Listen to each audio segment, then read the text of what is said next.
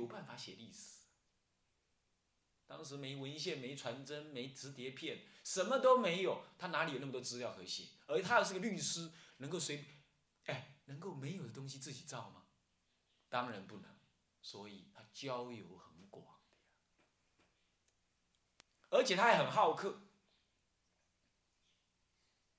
现在有人学了戒律，怕自己持戒，有人来妨碍了我什么？他很好客，他连那个三车法师都接待。谁呀？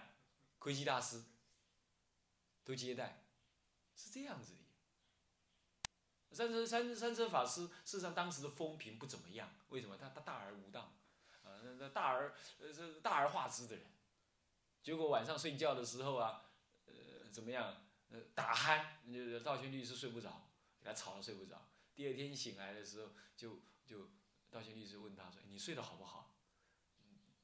不，首先是那个谁。对呀，是睡得好不好？嗯，睡得不太好啊。你打鼾了，睡不着。那么他倒过来就问那个、那个、那个、那个、那个窥基大说：“那你睡得好不好？”我也睡得不好。道歉律师说：“奇怪了，你打鼾打的那样，你还睡不好？”：“是啊，为什么睡不好？因为啊，你睡觉的时候有压到一只那个跳蚤，啊，跳蚤掉在地上喊痛，听到了，好厉害。那么呢，道歉律师本来是天人送供。结果那天吃饭的时候，天人不没有来送供，结果害了他呢。这个中午没得吃，那那时间过了，大家窥基大师也只好一起没得吃。第二天呢，窥基大师下山之后，他才问那个天人说：“哎，奇怪，昨天我客人来，你怎么没来送供呢？”我说：“不是啊，窥基大师是大菩萨，他一来的时候，一进山的时候，满山遍野都护法神，我们这只是天人而已，进不来。”你没给我通通行证，我进不来。进不来之后不能送饭。有这个故事，很吓人。啊，一个大菩萨就是一随行啊，满山遍野的，的的这护法神啊在那儿。那么我们不谈什么，我们就这样你可想而知，道宣律师其实是一个很平易近人的人，交友很广，他还很跟很多人聊。你这样懂意思吗？所以我们不要把他想成他是一个。孤傲的，跟世间无关的，那么呢，远离人群的，眼观鼻，鼻观心的，世间一切事情完全不清楚，只专心在那持戒持戒，这样子的人不是的，他肯定是持戒精严，但是他对宗教，他对护教，他对历史有完全的热忱，可见呢。而且你要知道，中国古来写佛教史的十个有九个都是律师，为什么？因为律师特别有护教的想法，护教的热忱，而要护教，律师持律完整、完全的完成了之后，他就会去怎么样？他就会留下记录，给后来人做榜样，他就会做这个事。所以各位啊，好好发心啊，好好发心，一代接一代啊，我们看看古人做这样的事，实在没有理由再推脱我们这一代，对不对？我们这一代是很风起云涌的一代，对不对？社会环境变迁这么的大，我们怎么适应？我们实在有必要留下经验资料跟失败的过程给后代的人，不要再让世俗人来写，他们乱写一通，他出家人自己写，啊，好好发心啊！你们这些知识分子，这么多知识分子在这里，发心，好，那么。无论在家出家哈，你们出家，你们在家人赶快出家，出了家了之后赶快发心啊！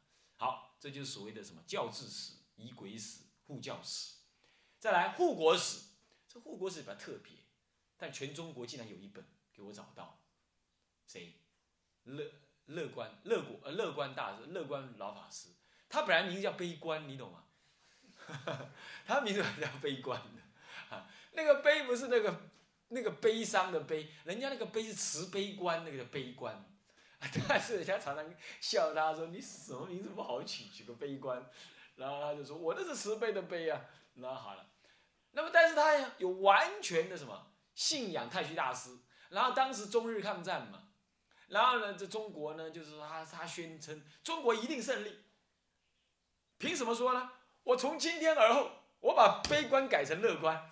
这样子，我我乐观的认为中国抗战一定胜利，他在后方替中国做一些什么，人家说是 spy 啦，他是对外宣称是说所谓生前护教的工作，他就写了一部《生前护国史》这部书，还在有些旧的图书馆还找得到，哎，应该会把它重印重印，这中国唯一一部生前护教护国史，护国，从来中国的生前就是抗。就是抗拒什么？抗拒国家的，尤其是唐朝。道宣律师为什么会在那个时候写那么多生死？其实主要原因也是因为唐太宗压抑佛教。他明定规，他明文规定，道士跟女冠，女冠就是女道士啊，要站在比丘、比丘尼前面。他的理由是，因为我也姓李，因为我也姓李，刚好就位了，这嘛是对的。因为儒家里头认为什么尊天法祖最重要，法祖就是什么呢？尊重老祖宗，所以道家要站在前面。你看很过分的呀，所以有人说唐太宗护护持佛法，这不不是这么讲的。他其实明着明着不敢压抑，不敢，他知道佛教力量大，他不敢不敢抗争的，但他收揽出家人。你看他连唐玄奘都要他还俗。这是这是赌谢一个出家人的的的的做法，对不对？啊，这样比起来，他跟那个糊涂梁武帝比，那就差太远。你看梁武帝虽然有点糊涂，但是他是很恭敬出家人的，只是恭敬后来到晚年恭敬过头了，反过来要自己要做什么？做出家人的什么？呃，的那个那个那个警察，这样不太好，这样不太好。其实这个事情在。智者大师时代就发生了。智者大师的时代，隋炀帝呀，隋炀帝就想要杀太沙门。智者大师一句话而已：清者让他自清，浊者让他自浊。怎么样不好的出家人也有他庄严佛法的特别功能。大王，你不必做这个事。一句话而已，他是他徒弟呀。师傅说的话，你怎敢不从？二话不说接受，吓人呢。你看看，他就感觉。当时隋炀帝说说要杀人就杀人的呀，很残酷的呀。隋炀帝很残酷的，你要知道，在历史上他是一个不好的皇帝，很糟糕。那没有办法，对不对？能教你佛法，不能教你政治的，是不是这样？甚至有人说他杀掉他爸爸。那如果这样，隋炀帝怎么受菩萨戒？是怎么回事？但是呢，因缘如此啊，我是觉得这也是因缘，有时候是众业因缘。智者大师应该看得到。所以他劝他做很多功德，劝他做了很多功德。我觉得这是因缘呢，就是因为他这样子，智者大师还不舍他，才显示智者大师的那种慈悲色化，对不对？而且之更显出智者大师没有在他不该影响的地方介入政治，所以这就是智者大师有智慧的地方，对不对？如果他介入政治，他可能就不会做什么，不会做什么有可能。但智者大师不号称为国师，这么信仰他，但是不号称他为国师。所以智者大师一直在任何方面，在历史当中没有留下任何被批评的地方，就在这里。很多后来的国师被留被批评的，为什么他介入政治？而智者大师这么有可能。你看那隋炀帝还拨一块山啊，一块地呀，还替他盖庙啊什么的，但是他就是不介入。这是在给后代的子孙很重要的一个一个一个警惕。他不奉承阿谀政治的人物，但是他也教导政治人物，然而他又不怎么样介入政治，这很难得，在历史上从来没有谈到智者大师跟政治有什么关系，所以智者大师实在是个圣者。啊，他的智慧是不可思议，东方小世家，原因在此。啊，他的拿捏的很清楚，他有那个智慧拿捏的很清楚。但他这么一句话讲下去，就没有杀太。可是梁武帝也没有杀太，隋炀帝也没有杀太，他到了唐太宗就干了这个事，他勒令人家还俗两次，很快一次还两次，至少有一次是他干的，那很过分呢，是不是这样的？你说出家人不好，其实在梁武帝时代就已经有了。隋炀帝更严重，隋炀帝他是这样，他说：尽天下的人想出家，都让他出家，不必限制。他甚至最后还做成这样。隋文帝是比丘尼养大的，他爸爸隋炀帝的爸爸，所以隋隋朝两个皇帝都是信佛的。讲到这个，我倒顺便讲一下，现在的江泽民啊，还能够背出堰口的句子。他有一次还炫耀一下，还在一次出家的聚会当中，还背出堰口句子来。人家问他为什么，他说：“我小时候就跟我阿妈一起，嗯，在放堰口，我都会背这。”你叫李登辉念一句阿弥陀佛试看看，他不会念的，是不是？所以说福报有差，福报有差，是吧？啊，这是这是有个出家人跟我讲，大陆的出家人跟我讲。啊，确实是不是这样？当然还要考证一下了，啊，考证一下。不过坦白讲了，坦白讲，今天的大陆的一些主要的领导人对佛教本身没有不好的，或者说太大的这种压抑这应该可以可以肯定啊，虽然我们得到的文献不多，资料证据不多，啊，虽然他政治上的。的的的的的的的的那种科的要求还很重，但这是普遍存在各个层面的，不是说特别对佛教。而佛教的发展能这么快啊？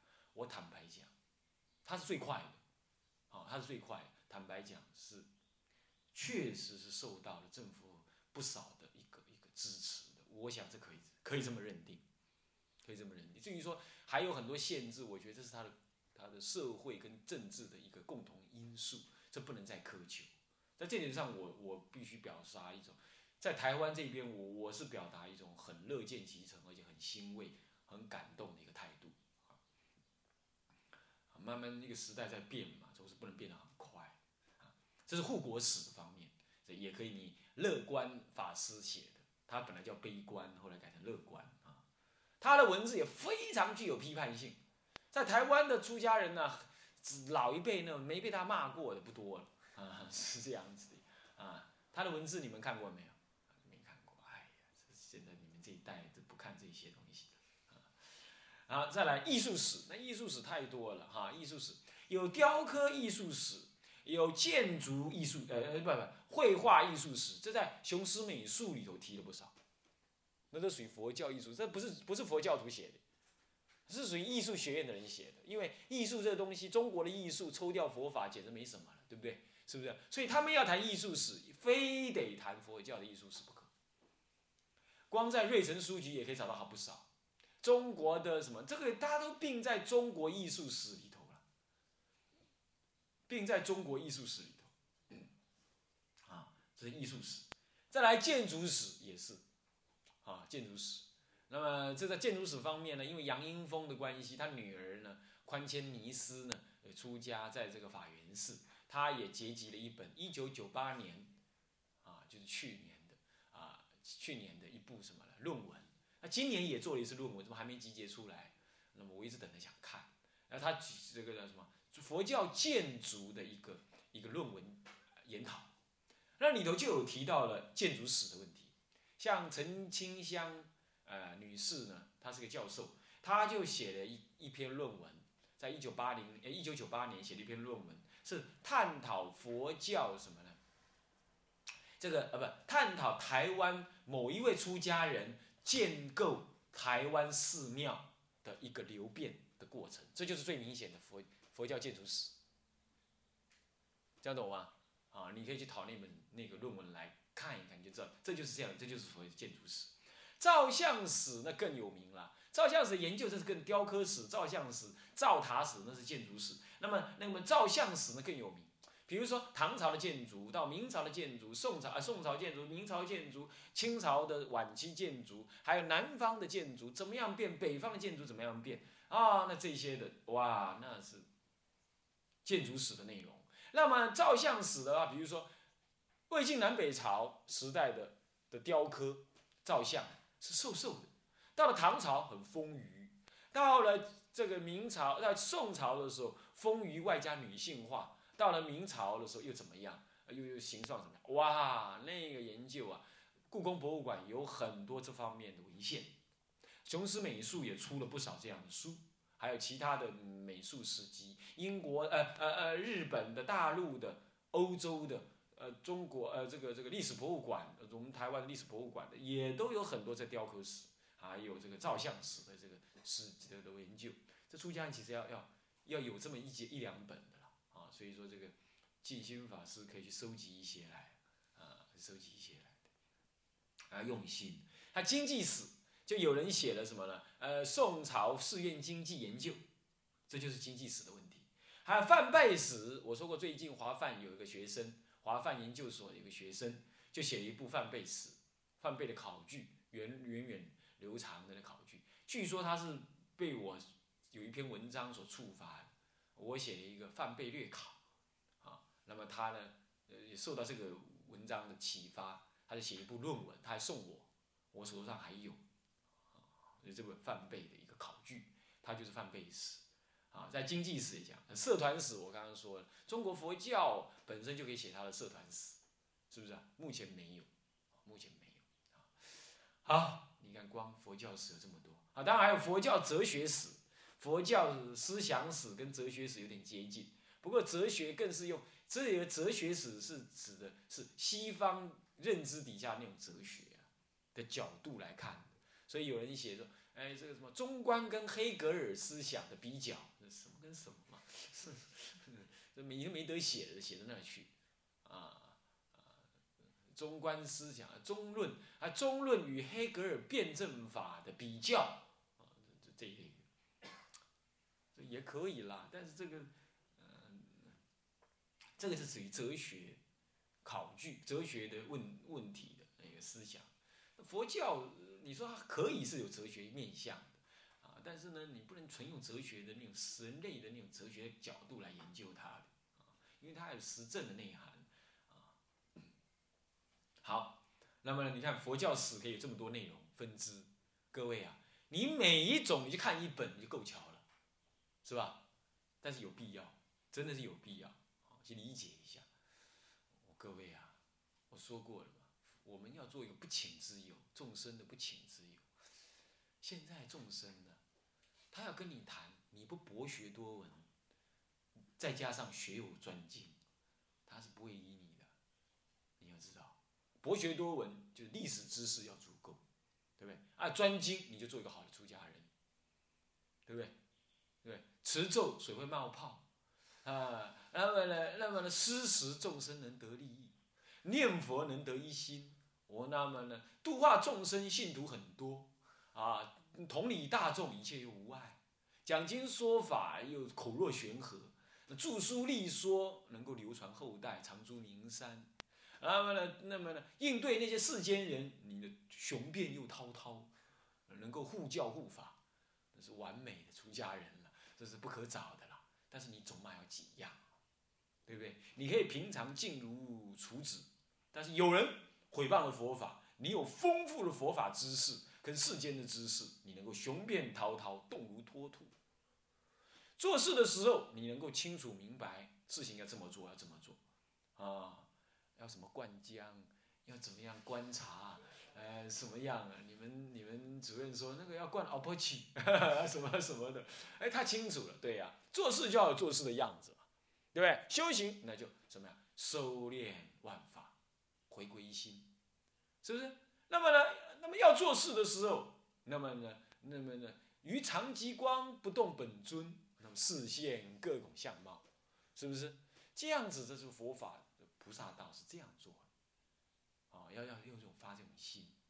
啊发这种心，那么现在当然你们不必了。现在你们是广，你们还不用广学多闻，你们只要发心广学多闻。现在你们是根本智先修好，啊，好好的用功。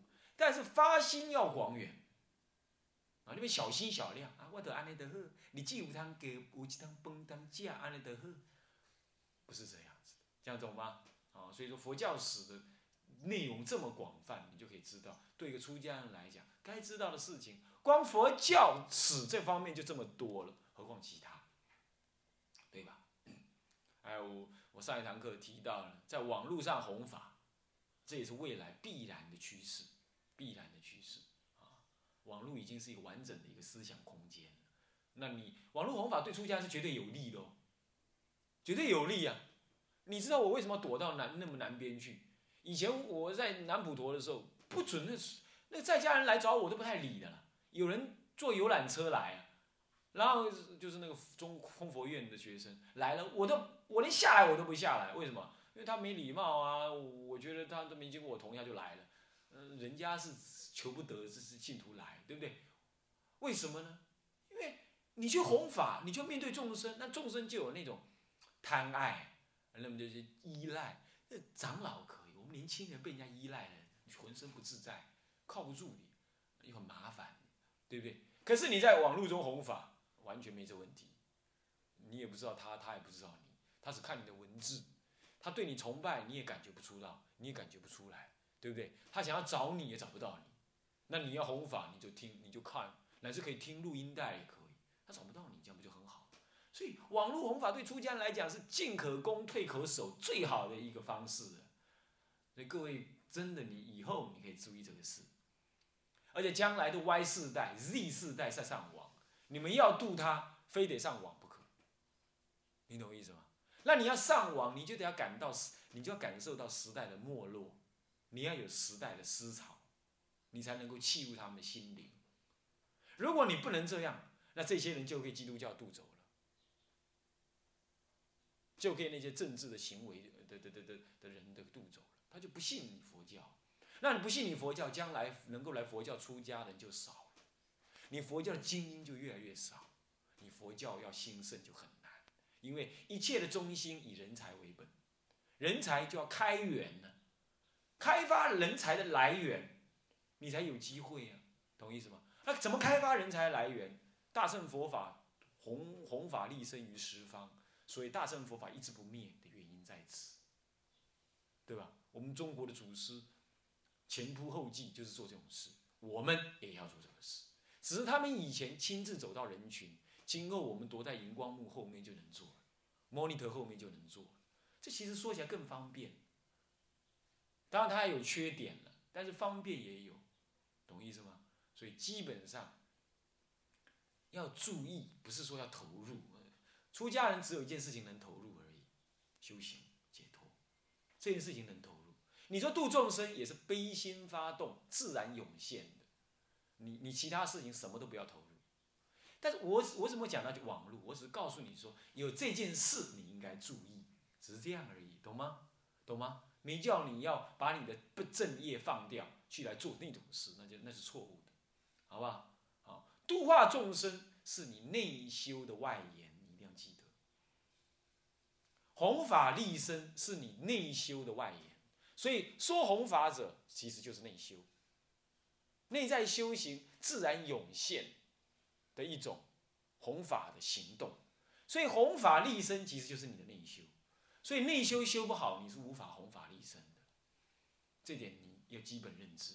所以不应该发愿要度众生，不不不应该发愿走入人群去做度众生的事，应该发愿度众生，然后努力内自修，这样知道吗？发心是大乘的，修行先从脚底做起。那这就是修行，就无所谓小乘。修到时间到，你自然会走出来，走出来，是这样的。你比如说像果如法师啊，他会来这边当你们的什么纠察师傅啊？这是我印象意意这印这预计之外。为什么？因为早期他就是很很严谨的人啊，也不会太怎么样。但他竟然会这样发心，那就是他内修外延了，你懂意思吗？啊，他自然会招感你们听话，那就是他内修外延。同样道理，你们也是，你们或许不会是做他那个样子，但是你们有你们的样子，但是一定是从内修外延。但是要外延之前，你一定有一番观念的启迪，不然你就永远死在那儿，对不对？那我就是跟你们讲的，就是观念的启迪，是。这样这样懂吗？好，所以历史就是一种观念的启迪，这样懂吗？啊，所以研究佛教史在这意义上，接下来以二，佛教史研究的目的与价值何在？